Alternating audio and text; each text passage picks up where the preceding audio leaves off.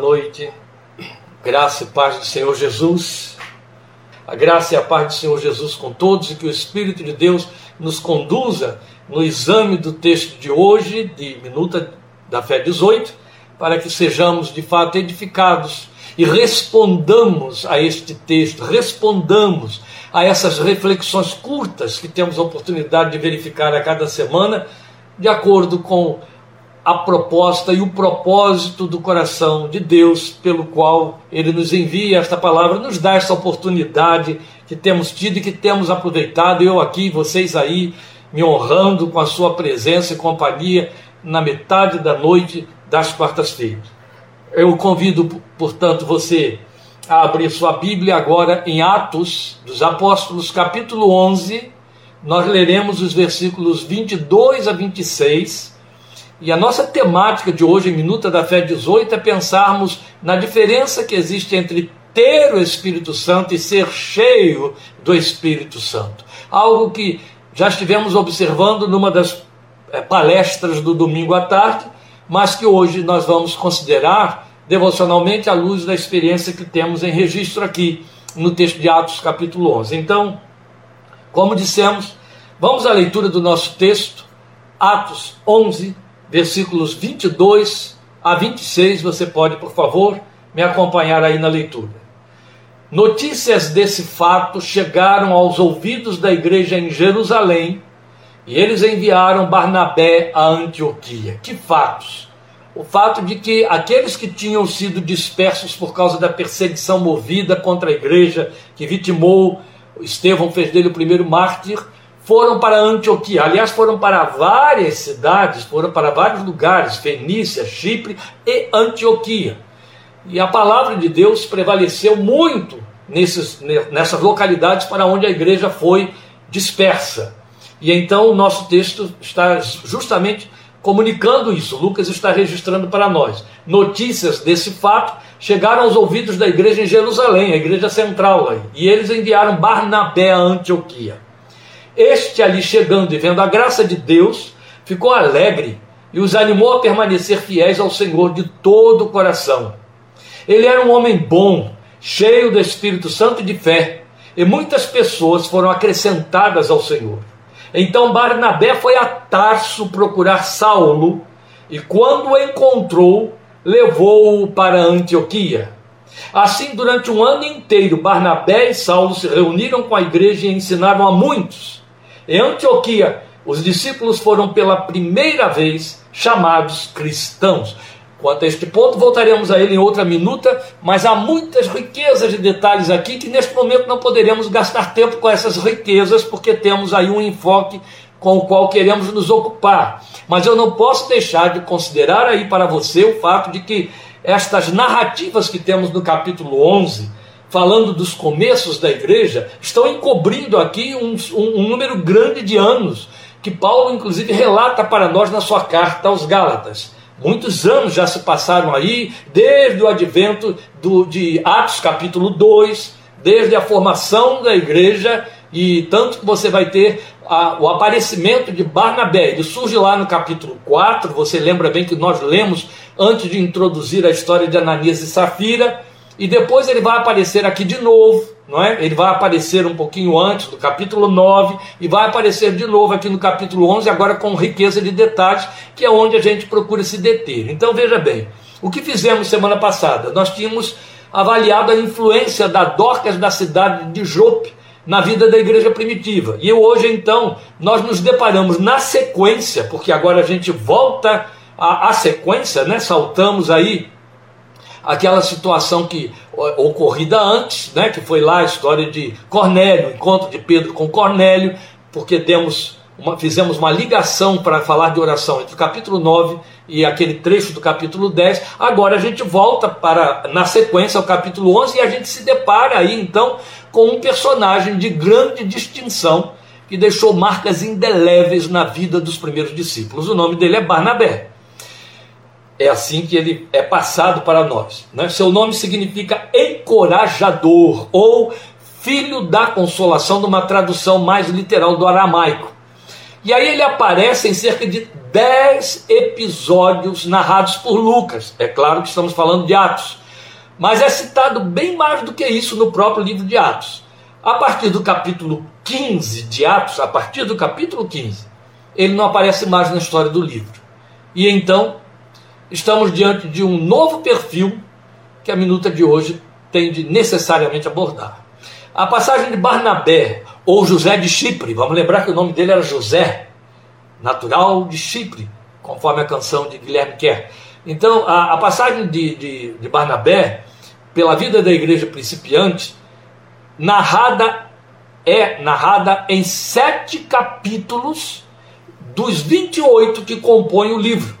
Mas veja interessante que é narrada em um quarto da totalidade do livro, não é? mas deixa marcante a sua passagem e o imprime na história da igreja como uma referência e um memorial. Ele deixou um nobre legado a contar do primeiro momento em que aparece lá no capítulo 4, versículo 36, onde o texto diz para nós que José, judeu convertido da cidade de Chipre, tendo uma propriedade, vendeu e deu o resultado da sua venda, colocou o resultado da sua venda nas mãos dos apóstolos. Foi isso que a gente leu lá e é isso que você lembra a respeito de Barnabé, o primeiro contato. Então é onde sabemos que ele recebe uma alcunha naquele momento que lhe cai como nome perfeito. Era somente José, mas os apóstolos o observavam, entusiasmaram-se com esse judeu novo crente em Jesus e lhe trocaram o nome.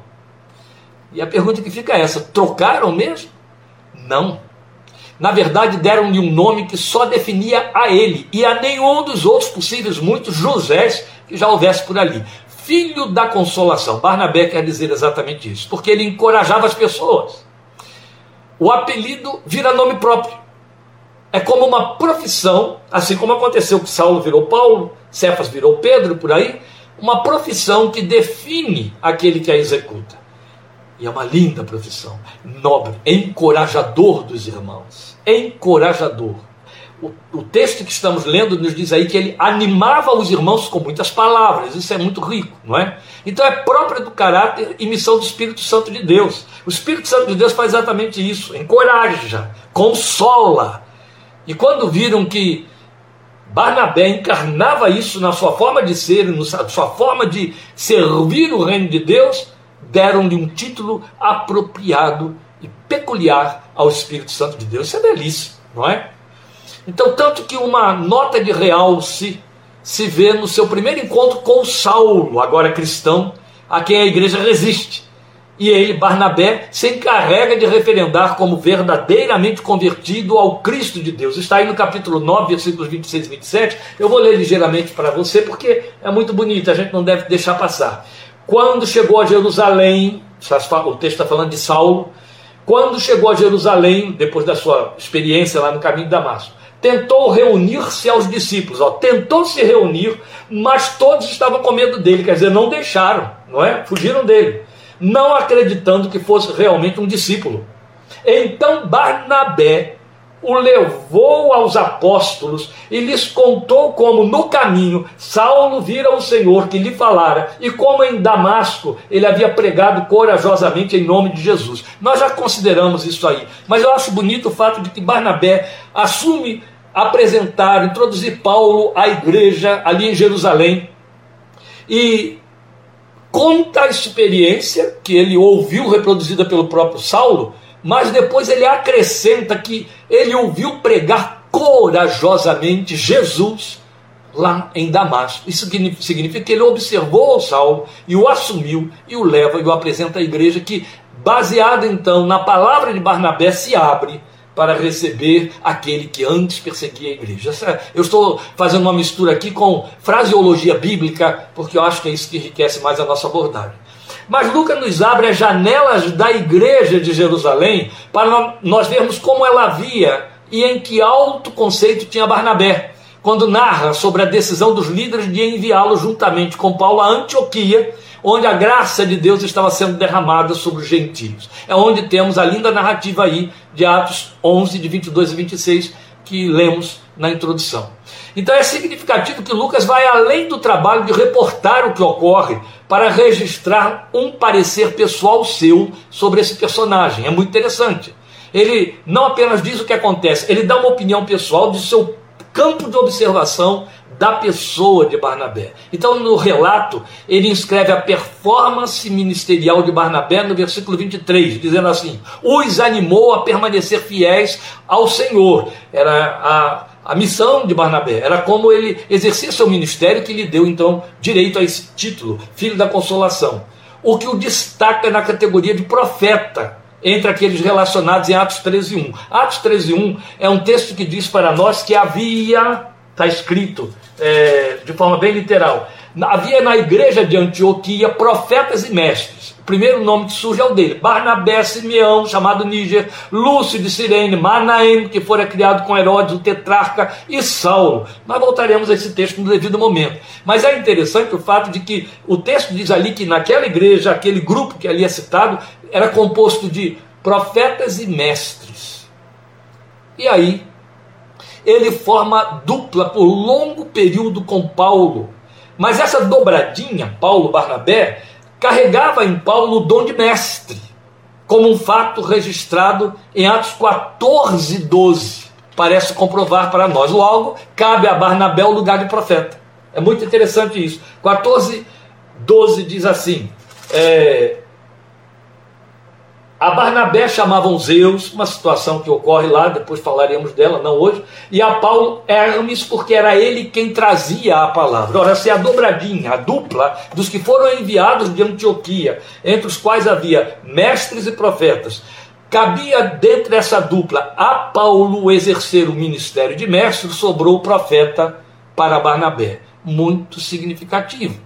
Mas voltando ao texto de 11, 24 11, 24, que diz para nós: ele era um homem bom, cheio do Espírito Santo e de fé, e isso é importante a gente considerar. Lucas salienta o caráter dele, o caráter desse nobre cristão, descrevendo-o como bom, cheio do Espírito Santo e de fé.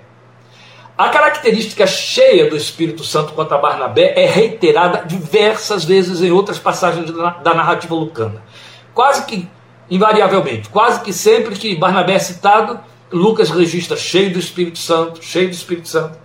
E creio ser ela o grande diferenciador que tornava possível que ao título encorajador ou filho da consolação, uma e outra diretamente ligadas ao Espírito Santo, como eu já disse, a bondade e a fé, também evidente, parecem surgir como uma decorrência inevitável do fato dele ser cheio do Espírito Santo. Não tem como pensar diferente.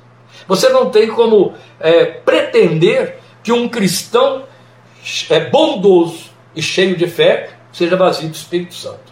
Outro tanto, este é o ponto em questão, é de se esperar que um cristão cheio do Espírito Santo tenha bondade e fé e outros derivados, outros frutos próprios do Espírito Santo de Deus, que são os aferidores, não menos que isso. O livro de Atos faz clara distinção sobre homens serem cheios do Espírito Santo e serem enchidos pelo Espírito Santo num dado momento.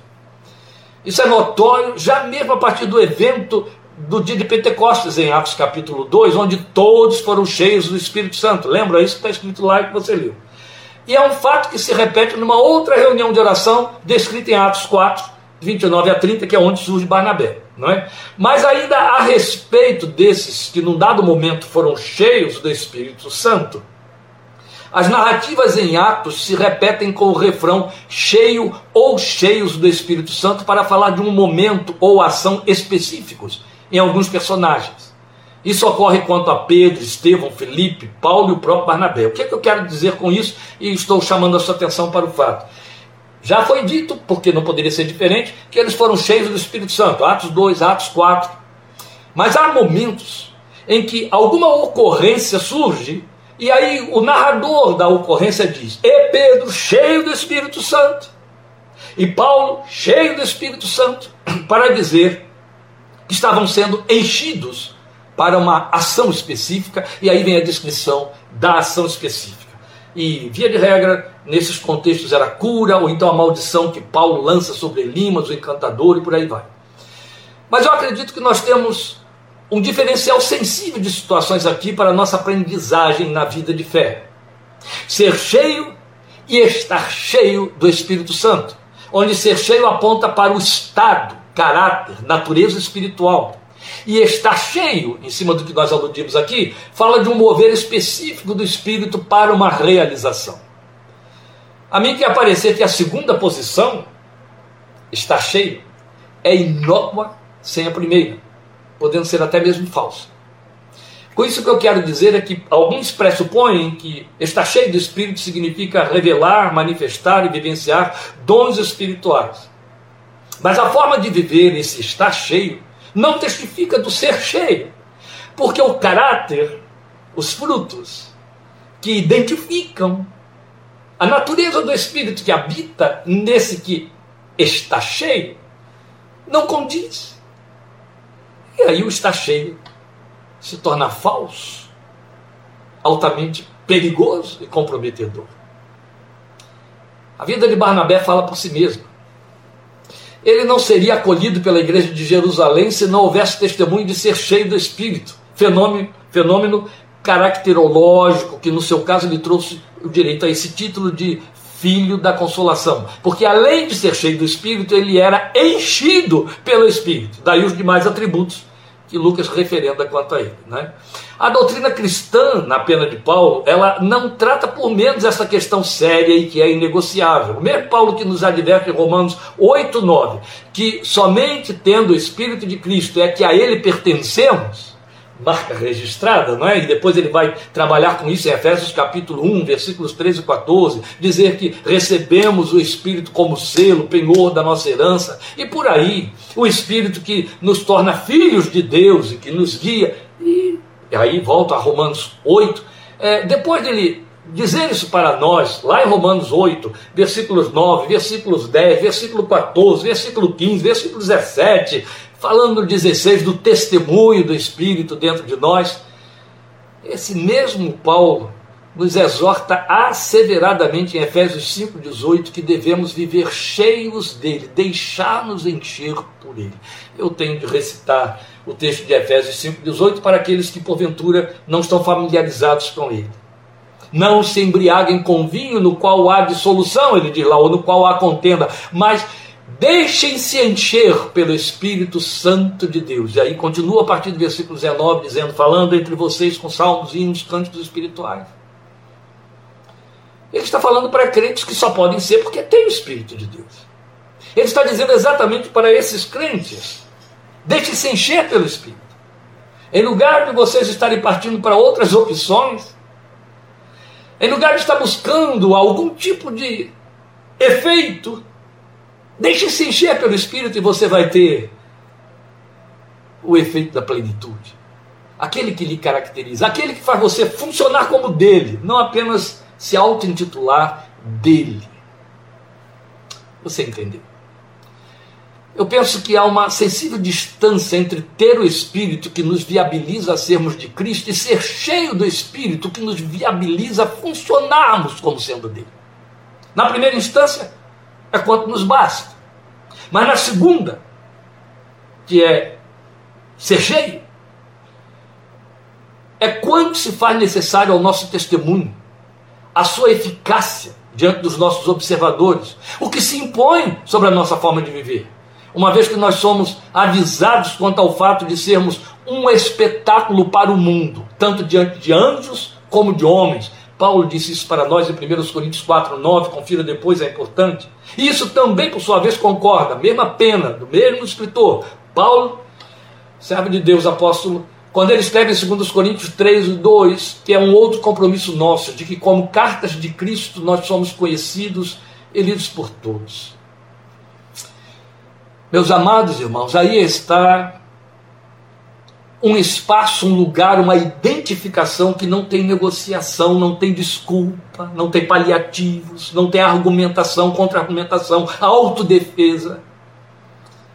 se nós temos a pretensão de nos entendermos discípulos e seguidores de Cristo na nossa geração, no nosso ambiente de trabalho, nas reuniões de trabalho que fazemos, à mesa do almoço, nos restaurantes onde vamos negociar, por detrás de um balcão, numa sala de aula, dentro da nossa casa, no trato com mulher, com filhos, com marido. Meus queridos, é fácil dizer o Espírito de Deus dá testemunho dentro de mim de que eu sou filho de Deus. A Bíblia corre para dizer: tem gente do lado de fora de você te observando e lendo sua vida. E eles precisam ler se você é um filho da consolação. eles precisam ler se de fato o que você diz que tem, você é. Eles precisam ler se de fato o Espírito que o torna crente em Cristo Jesus, faz de você testemunho de Cristo Jesus. Aí é a forma de ser que vai fazer o diferencial. Quer eu me dê conta disso ou não, quer eu acho que aqueles que estão à minha volta são obtusos demais para ler alguma coisa na minha espiritualidade. A Bíblia diz que eles estão lendo. E é interessante a quanto isso extrapola, não fica só na dimensão do humano, mas em 1 Coríntios 4, 9, Paulo diz que os anjos também nos observam. Eu acho que é muito significativo e pertinente, já que não só nós temos uma janela aberta em, no livro de Jó para dizer que Deus fala conosco a respeito de nós, até diante de demônios, mas Salmo 91 diz que Deus dá ordens a nosso respeito aos seus anjos. Isso para concordar com Hebreus 1,14, que diz que esses anjos são espíritos ministradores enviados por Deus a favor dos que herdam a salvação. Deus dá ordem. Deus é como se Deus tivesse uma pauta na sua agenda, onde de vez em quando ele cita, ou sei se, é, se posso dizer de vez em quando, eu estou sendo temerário em falar em de vez em quando. Ele cita você, ele cita a sua história, ele cita o seu momento. Há anjos, esses anjos têm nome, esses anjos têm lugar, entende? Quando a Bíblia diz espíritos ministradores, não está falando de seres desprovidos de inteligência e de personalidade, não. Eles não são pessoas nos termos em que nós somos, mas são personalidades reais. E Deus conversa com eles a meu respeito, a seu respeito, e a Bíblia diz que eles nos observam. Pedro chega a dizer textualmente que eles prestam muita atenção naquilo que nós falamos a respeito das nossas esperanças eternas. Olha que interessante. Daí Paulo, com tanta autoridade, dizer: somos espetáculo para eles. E somos é muito significativo. Eu estou falando de comprometimento, consciência espiritual de nossa maneira de viver o evangelho que abraçamos e que confessamos. Do contrário, a gente tem uma religiosidade política, está entendendo? Aquela que você suscita quando levanta uma bandeira de defesa de um candidato, coisa parecida, ou então quando você torce pelo seu time, você fica cheio de paixão e para a fé. Nada disso tem peso, tem verdade, tem validade. Não, tem que ser. Não é. Sabe, aquele oba-oba de Jesus, ufania, sai pela rua, marcha, discute, grita verbete. Nada disso faz de você espetáculo a anjos e homens. Muito pelo contrário.